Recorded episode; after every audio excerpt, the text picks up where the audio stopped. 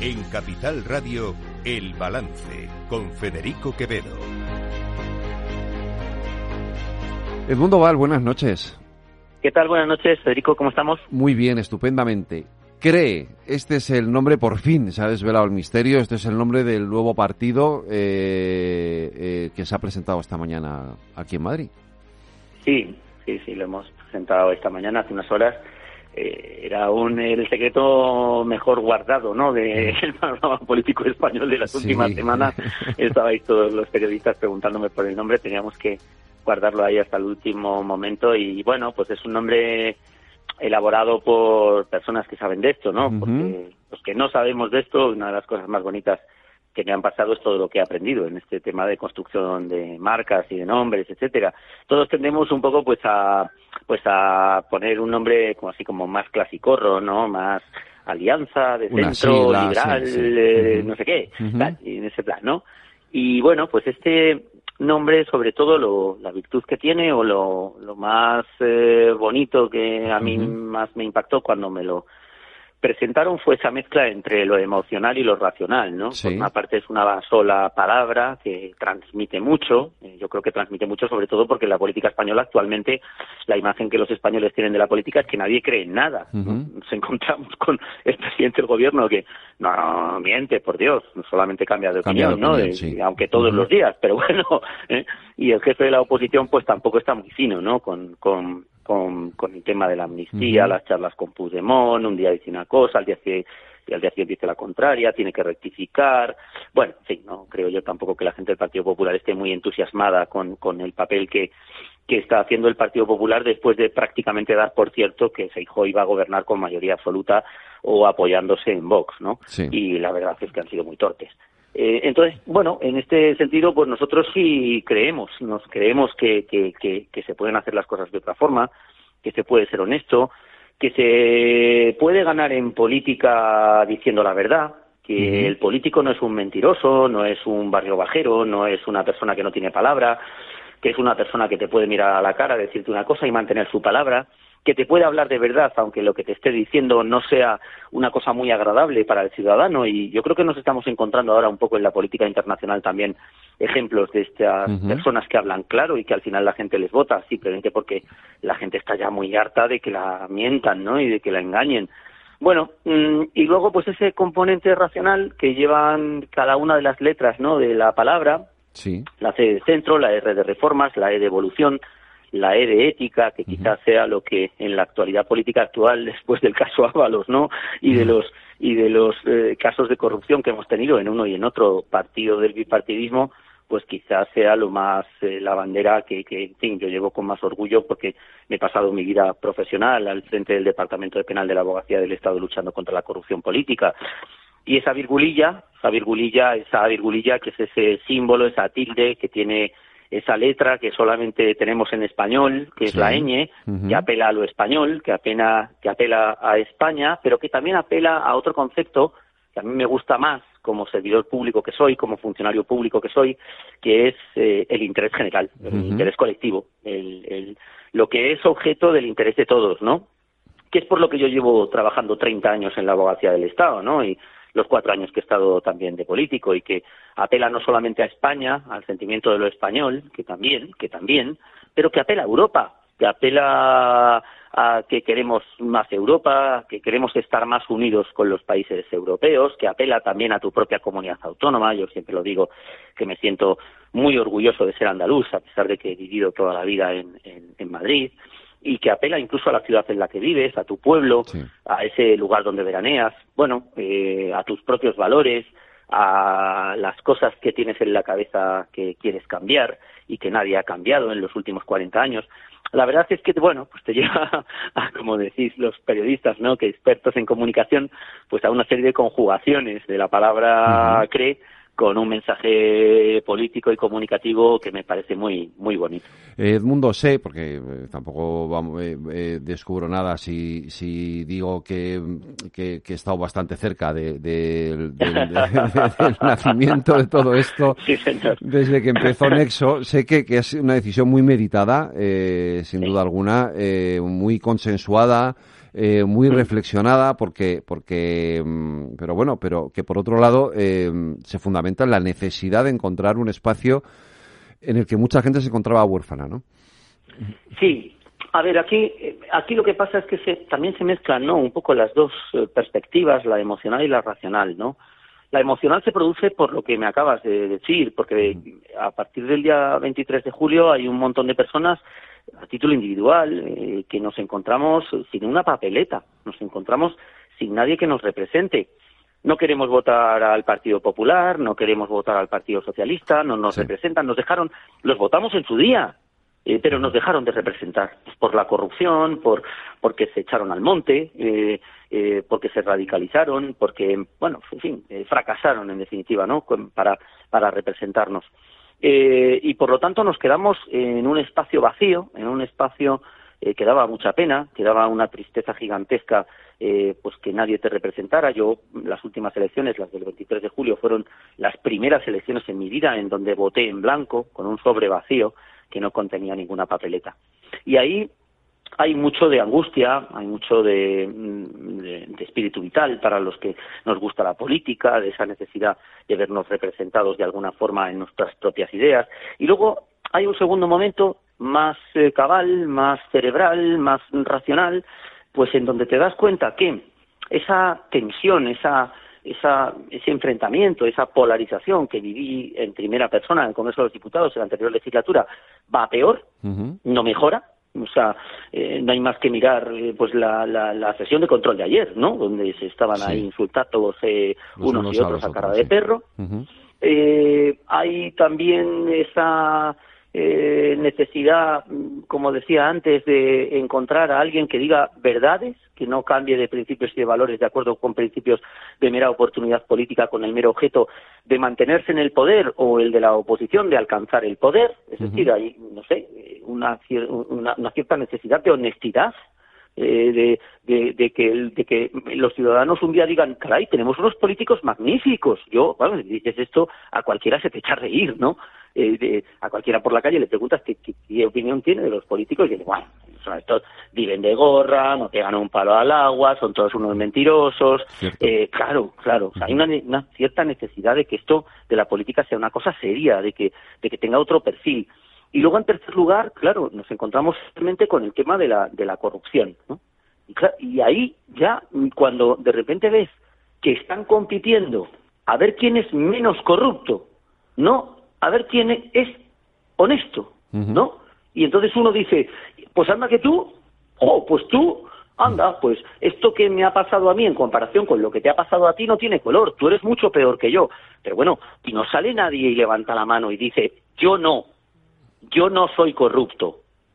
Y mira, Federico, eh, a mí mm, me podrán decir, me han insultado mucho en las redes sociales y, me han dicho de todo y habrá gente que nos esté escuchando que no me vaya a votar nunca. Pero nadie, nadie me podrá decir que no soy honesto y nadie me podrá decir que he sido un mentiroso porque llevo cinco años en política, lo va a hacer ahora en marzo, ahí está la hemeroteca, he tenido una cara pública, he salido con muchos discursos, he dicho muchas cosas y nadie puede encontrar algo que digan, tú decías una cosa en el año 2019 y ahora dices la contraria. No, no, no, no. Solo tengo unos principios, solo tengo unos valores. ¿Y qué es lo que sucede? Pues que me, me he ido a juntar, que somos un grupo, que hemos formado un, un colectivo de personas pues que compartimos estos valores, que es que, mm, que esto no soy yo, que esto no es el partido de Edmundo Val, que es que esto es una aventura preciosa que estoy teniendo a, lo largo de un camino y de un procedimiento en donde me he ido a juntar con gente valiosísima, pues algunos de los cuales, por ejemplo, ha sido el que ha inventado el, el nombre del partido. Sí y otros han atendido a los asociados y otros han atendido a la expansión territorial de la asociación Nexo, que ya tiene representantes prácticamente en todas las provincias de España, y otro ha organizado los eventos. Eh, gratis et amore, por convicción, porque se lo creen. Y de ahí lo bonito del nombre, porque todos los que estamos aquí nos lo creemos. Eh, ¿Cree va a estar en las europeas? Vamos a estar en las europeas. Este, el objetivo inmediato de, montar este partido. Bueno, que nos hubiera gustado tener más tiempo, que nos hubiera gustado poder reflexionar alguna cosa con más tranquilidad, pues claro que sí. Eh, no vamos a decir que no, porque otra de las cosas a las que me he comprometido es que voy a decirlo todo, voy a hablar claro y voy a decir las cosas buenas y las malas, y no voy a andar como andan otros partidos políticos hablando en unos términos irreales, ¿no? Como un poco marcianos, ¿no? Eh, sí, nos hubiera gustado tener más tiempo, pero bueno, las cosas vienen cuando vienen y mm, sobre todo yo creo que lo que hemos hecho ha sido pues producto de, de, la, de la imposibilidad de resignarnos frente a lo que vemos, ¿no? Vemos un panorama horrible y la mayor parte de la gente que estamos aquí, que, que, que, de forma reflexiva, porque somos todos profesionales, porque somos gente que trabaja en entornos empresariales, públicos y privados, eh, en organizaciones, pues muchas veces hemos dicho a lo largo de este procedimiento, de este, de este, de este viaje, jo, si tuviéramos un poco más de tiempo, jo, si pudiéramos reflexionar un poco más, jo, si pudiéramos eh, aquí elaborar un poquito más el mensaje, tal. Bueno, pero las cosas vienen así y entonces, pues, eh, las elecciones europeas eh, eran una oportunidad eh, única para hacernos valer. Yo ahora hablo mucho con con, políticos mm, de muchos del lado de, de, Felipe González, ¿no? De, la, esta gente, los pobres que, que, en fin, que parecen los enemigos públicos número uno del Partido Socialista, ¿no? Les llaman dinosaurios, que viven en los extrarradios y este tipo de cosas, ¿no? Que se dicen desde la dirección del partido. Y les digo siempre lo mismo, les digo, si no es ahora, ¿cuándo? O sea, si hay que hacer algo, ¿cuándo, ¿cuándo es el momento? ¿No es ahora? ahora que tenemos una ley de amnistía, ahora que nos va a gobernar a todos los españoles eh, eh, eh, los criterios y caprichos de Puigdemont, ahora que en España manda Bildu, eh, si, o sea, si no tomamos ahora mismo una reacción, si no, si no somos capaces de plantear una solución a este problema evidente que a todos nos chirría, que a todos nos abre las carnes, ¿cuándo lo vamos a hacer? ¿Cuándo lo vamos a hacer? el siglo que viene? No, yo creo que es el momento en el donde uno tiene que pegar un puñetazo encima de la mesa y decir, mira, yo me arriesgo, o sea, yo me arriesgo, yo me lanzo a la piscina, yo mm, tengo que hacer algo por, por mi país, por las cosas que estoy viendo que no me gustan.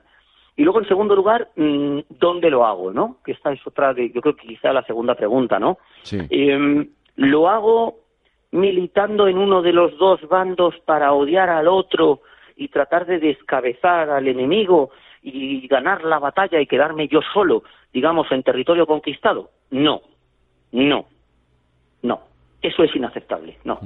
Hay que conseguirlo con el acuerdo, hay que conseguirlo con la negociación, hay que conseguirlo con la paz, con el, con el armisticio, hay que conseguirlo con una segunda transición. Yo creo que estamos en un momento histórico en España en el que después de tanta polarización, tanta guerra, tanta trinchera, tanta tanto fuego de un bando a otro, tanto matarse, ¿eh? ha llegado un momento de ponerse en medio, de ser unos cascos azules, de no cavar una nueva trinchera, de no meterse en la trinchera del otro, y decir, por, por favor, señores, que acabe la guerra, ¿eh? que acabe Eh, esto, que acabe esto. Eh, Ese centro reformista eh, va a traer. eh, tendremos noticias, es decir, en el futuro, en los próximos días, eh, Hmm. de incorporaciones. Sí, que Sí. tenemos esto es un trabajo en fin, muy de muy de hormiguita, Fino. ¿no? muy de pico y pala, hay que hablar con mucha gente. Mm. Eh, por supuesto, las, las negociaciones y las cosas siempre son discretas y no se pueden frustrar eh, Sí, sí. revelando cosas anticipadamente, pero efectivamente ya, ya hemos metido, bueno, ya tenemos a mucha gente, pues no sé, como por ejemplo Iñaki Ezquerra, ¿no? Sí. que inicialmente estaba en la tercera España y mucha gente que han venido de ahí, de la tercera España, gente súper valiosa que está aportando su conocimiento a nuestro a nuestro partido, a nuestro proyecto. Eh, está la gente de Contigo, está la gente de UCIN, eh, hay que, que tienen un, un, un sesgo, una inclinación municipalista, pero que Sí. también están dispuestos a venir con nosotros. Bueno, mm, la verdad que hablando con mucha gente en una en una en una agenda pues que es apasionante, ¿no? Porque quedas con gente súper interesante que luego incluso al final nos sale adelante mm, una alianza, eh, pero que descubres que hay gente magnífica, preocupada por su país, que quiere hacer el bien, que tiene unos principios eh, sólidos y que desde luego pues eh, entre todos de- deberíamos ser capaces de regenerar esto que llamamos la vida política, ¿no? Sí, mm, tengo a muchas personas, eh, hoy mismo con la presentación del partido he hablado con varias de ellas, Sí. eh, vamos, que sería para mí un, un orgullo, una ilusión que pudieran estar aquí, sobre todo porque sobre todo porque yo no yo no me voy a presentar a las elecciones al Parlamento Europeo, o sea, eh, yo creo que hay personas mucho más capacitadas que yo eh, para hacerlo. Mm, la gente a veces me lo pregunta, ¿no? Esto te estás montando tú aquí tu propio chiringuito para, para eh, catapultarte al Parlamento Europeo, que todos sabemos que además los diputados pues ganan un pastizal, ¿no? Un sueldo muy grande. No, no, no, no. que todo el mundo sepa que yo no voy. O sea, yo iré en la lista en un puesto de no salir o a lo mejor cerrando la lista, apoyando por supuesto al candidato, a nuestro candidato, eh, pero dando, buscando a ese candidato, a un candidato bueno, con un perfil europeo, europeísta, eh, porque nuestro mensaje para Europa es muy, es muy claro. O sea, es un mensaje de más Europa, no es un mensaje, como dicen otros, de recuperación de competencias o de euroescepticismo o a veces incluso de eurofobia. El nuestro es un mensaje netamente europeísta, en donde queremos implicar, convencer a los países de la Unión Europea pues en una mayor eh, dedicación a problemas comunes como son los problemas de la inmigración, como es el problema de la defensa y la coordinación de las políticas de defensa entre los países de la Unión Europea, ahora que tenemos ahí a a Rusia amenazándonos eh, a todos eh, y en mil y una cosas, ¿no? Transición ecológica, eh, economía, en la armonización fiscal, que es un tema que yo he fin, he peleado muchas veces en mi vida profesional porque me he encontrado con que dentro de la Unión Europea pues existen unas diferencias de tributación en el impuesto de sociedades en unos y otros países que hacen que al final existan bolsas de defraudación a través de instituciones propias de países de la Unión Europea. Eh, o sea, que, en este sentido queremos más unidad, queremos más Europa, queremos, queremos más integración europea. Edmundo Valde, lo que no te libras es de la tertulia del balance, ya sabes, en la semana que viene tienes que estar aquí otra vez de nuevo y ya, ya, iremos desvelando eh, más, noticias seguramente en los próximos días. Edmundo Val, muchas gracias, buenas noches, un abrazo. Muchas gracias, buenas noches, gracias.